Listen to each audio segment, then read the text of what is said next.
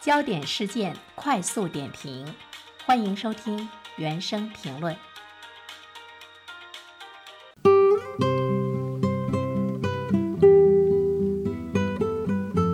今天呢，走进我们直播间的是呃，今天大连晚报名笔视线的执笔人徐锦。你好，徐锦。袁生老师你好，你好，欢迎做客我们的直播间啊！徐景呢是一位小美女，啊，我们广播看不到人，能听到声音。谢谢。呃，我看到你今天发表在《大连晚报》上的这篇文章是为小钢腿叫好，更为那些真挚的友好点赞。小钢腿呢是加了一个双引号，嗯，这个小钢腿具体的是指的是什么？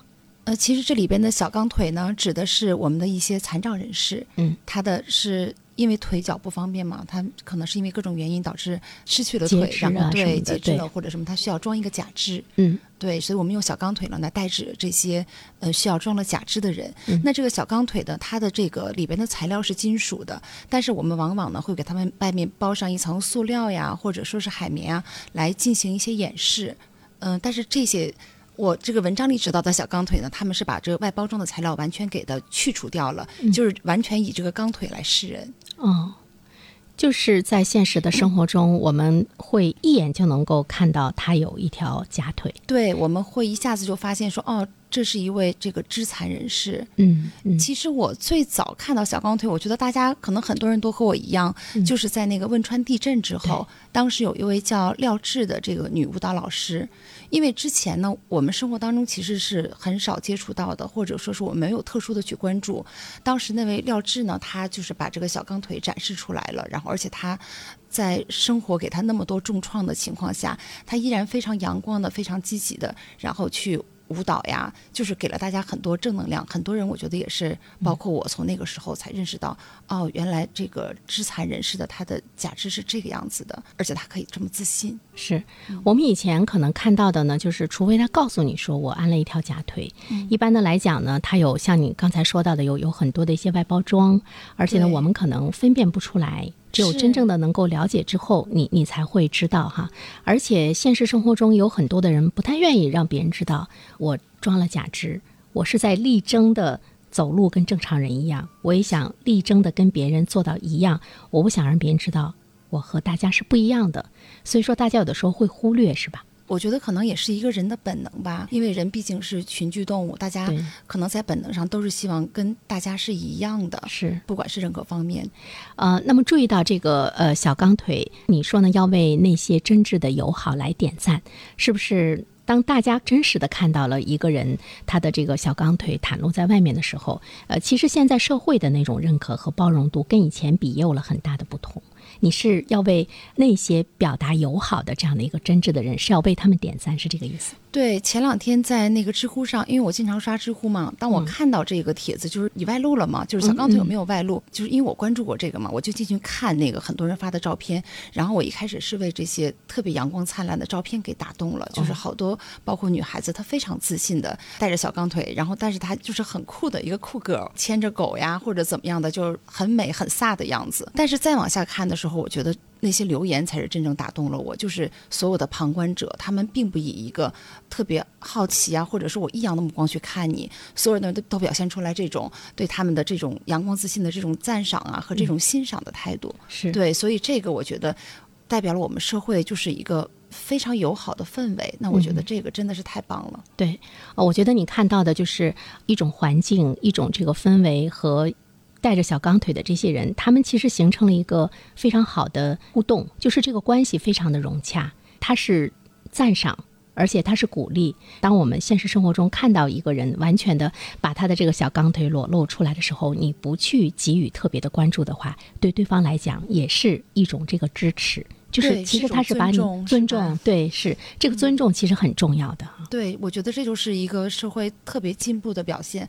那我觉得在我们小的时候，或者说是哎十几年前、几十年前，对那个时候可能就不是这样的。是呃，我记得我那个时候呃上高中的时候哈，我们当时呃有一些同学是要住校的，其中有一个同学呢，他就是呃被截过肢了，他是膝盖以下。啊，有一次呢，呃，我听一个同学说。呃，晚上睡觉的时候给他吓了一跳，因为事先不知道他是有有这个假肢的啊，没有看出来，没有看出来。但是他晚上睡觉的时候，他需要把这个假肢拿下来，摘除掉，摘除掉。对对对所以当他眼睁睁的看到他把他的小腿给取下来，放到枕头旁边的时候，就给周围的人吓了一跳啊！当时讲给我们听，那个时候哦，大家才知道他是他是有残疾的。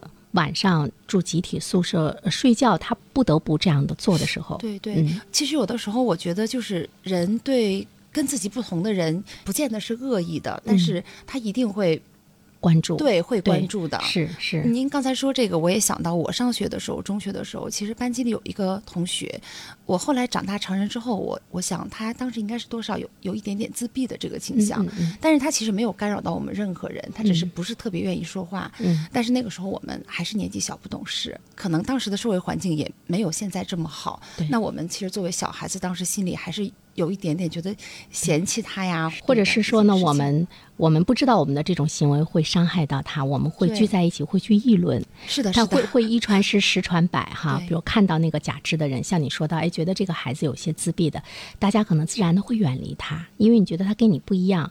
其实呢，给这样的人本身来讲，他造成的那种孤立感带来的那个压力就会是特别的大。是的，是的，就这个心理压力，因为我这个后面就写到了那个脊柱裂的小男孩儿。我当时采访他的时候，这个孩子就是遭到了大家就是特别友好的对待，嗯不管是在学校还是幼儿园，就是老师都、都是在尽力的无差别的对待他，甚至带引导同学们也是这样。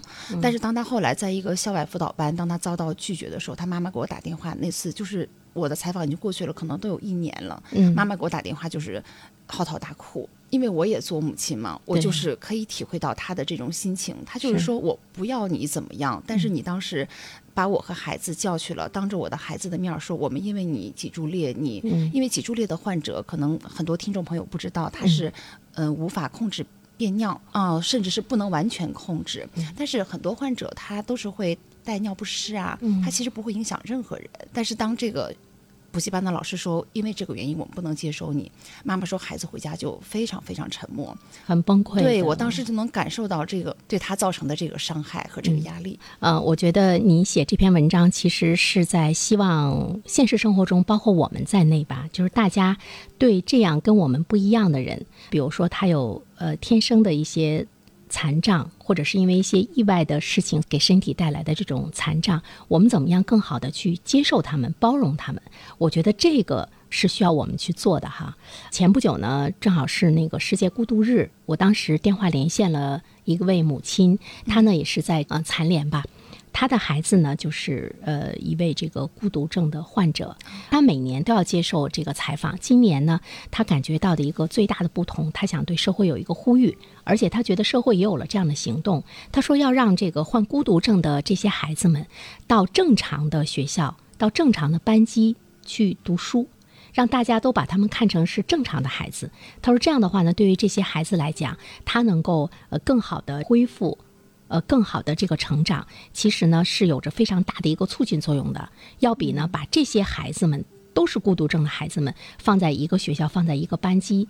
来讲，其实那是社会的一种这个冷漠，所以呢，他就说到说，怎么样让学校的老师、同学，包括这些正常的孩子的家长去呢接受我们的孩子，是需要呢社会要关注到这个领域。您说到这个问题，其实我因为我有两个孩子，他们都在上小学，好幸福，对我现在其实是发现学校里这样的孩子其实是是增多了的，哦就是不只是我的孩子，那是一个好现象。对，其实是一个好现象。那我们。我这个同龄的父母，就是跟我一样的孩子这么大的，我认识的就很多嘛。嗯其实这样的跟我们不一样的孩子是增多了。嗯，那我们在教育当中，那有没有孩子回来跟你沟通？孩子会问，孩子嗯会说：“哎，这个女孩她，比如说她比我们都大，她为什么上学这么晚呀？为什么我们出去玩的时候她不出去玩呀？”嗯小朋友一定会问，但是他是绝对是没有恶意的。那这个嗯时候其实就是我们的家长和老师，我们怎么去引导孩子？对，对，那我觉得现在大家，嗯，大多数人都会做的。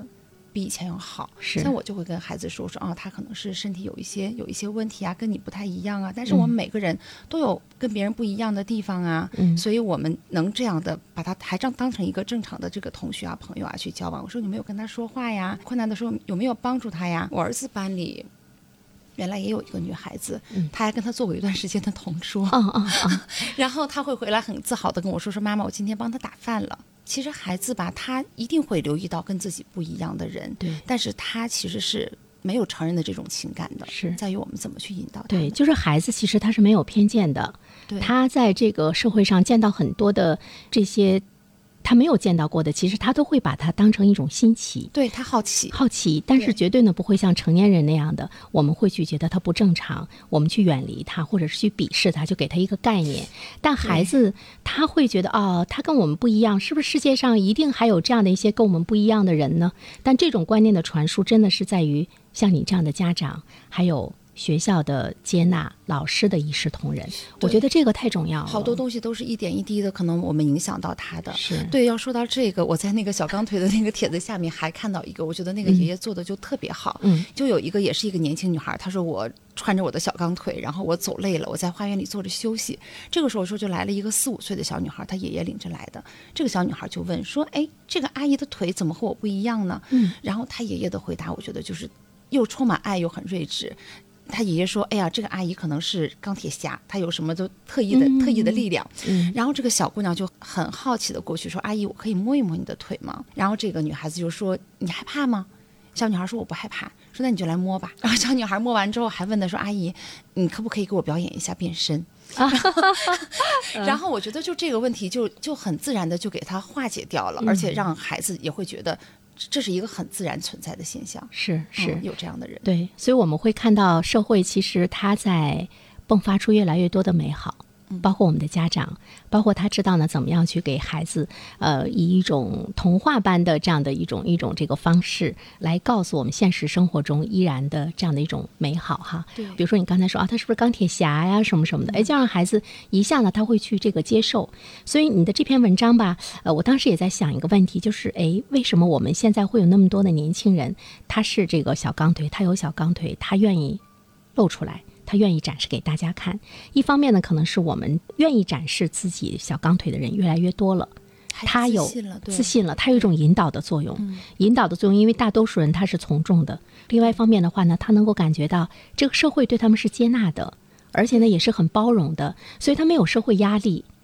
是的，是的，嗯我觉得这个其实是非常重要的。是是，嗯，不光是残障人士，可能是其他的很多跟我们不一样的人，我们都应该去包容和接纳。是在现实的生活中，其实我觉得我们正常人之间也有很多的不同，对吧？如果我们每一个人都尊重他的那种那种不同，或者尊重他的那种独特的话，大家都会生活得很舒服。